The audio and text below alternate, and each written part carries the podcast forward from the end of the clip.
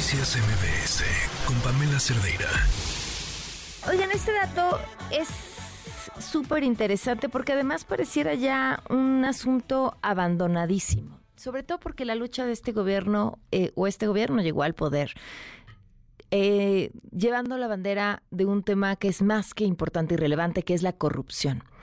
Y había ya creado, un, no este gobierno, se había ya creado antes, un sistema nacional anticorrupción. Y este sistema nacional anticorrupción lo que buscaba era coordinar los trabajos entre diferentes dependencias y órganos autónomos para tratar de acercarnos cada vez a ese objetivo, el de una menor corrupción. Allá, este, esta administración que está por terminar y el paso de lo que intentó convertirse en esta política nacional anticorrupción, ¿Qué es lo que ha pasado y cuál es el balance? Ricardo Alvarado, investigador de Mexicanos contra la Corrupción y la Impunidad. ¿Cómo estás? Buenas tardes. Hola Pamela, qué gusto estar contigo y tu auditorio. Qué interesante reporte han publicado. Gracias. Sí, lo que nos dimos a la tarea fue revisar los informes de gobierno del actual gobierno de la gestión del presidente Andrés Manuel López Obrador y lo comparamos con las líneas de acción de la Política Nacional Anticorrupción. Como explicabas tú hace un momento, existe un sistema nacional anticorrupción.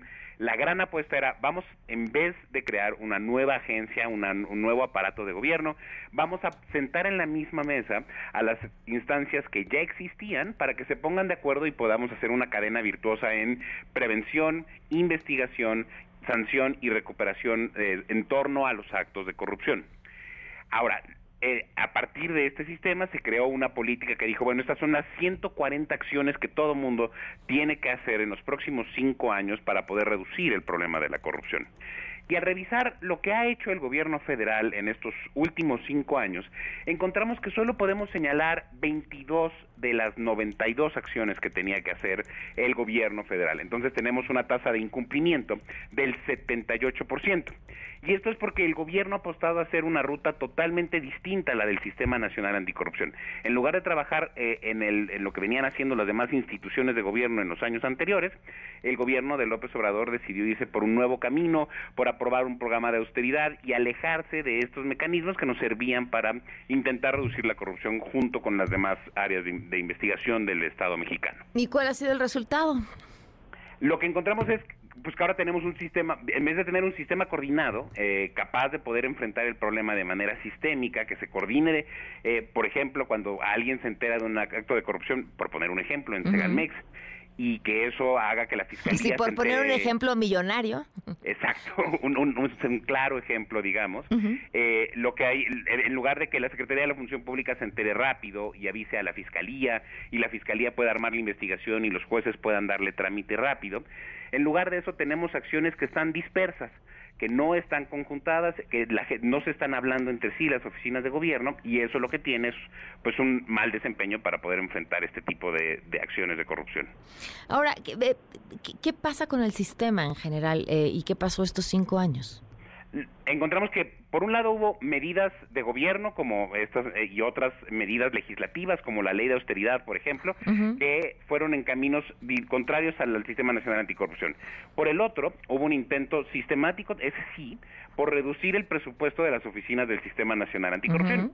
E incluso hay una propuesta del, del, presidente de la República que entró en enero, febrero de este año, para eliminar a la Secretaría Ejecutiva de este sistema, a la CESNA. Eh, ahorita está en la congeladora legislativa, afortunadamente, pero hay una propuesta del gobierno por desmantelar eso que se hizo en años anteriores, sin que haya una propuesta que, que, lo sustituya. Exacto.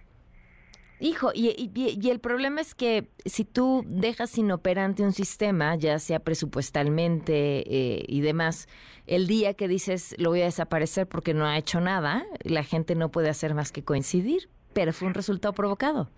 Sí, claro, es una profecía autocumplida, porque eh, justo en el sistema, por ejemplo, está el INAI, y es que una parte importantísima del poder del combate a la corrupción es tener acceso a la información pública necesaria para detectar que algo está haciéndose mal.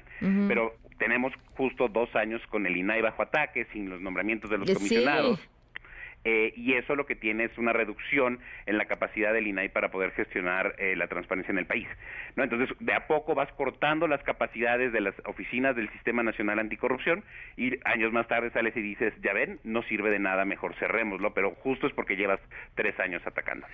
Claro, no, eh, bueno, me queda claro que este ha sido una, un ataque a la corrupción en el discurso. Exacto. Y nada más. Pues muchísimas gracias que revisen em, el, el, resultado de este trabajo. Está muy interesante. Ricardo, gracias por habernos acompañado.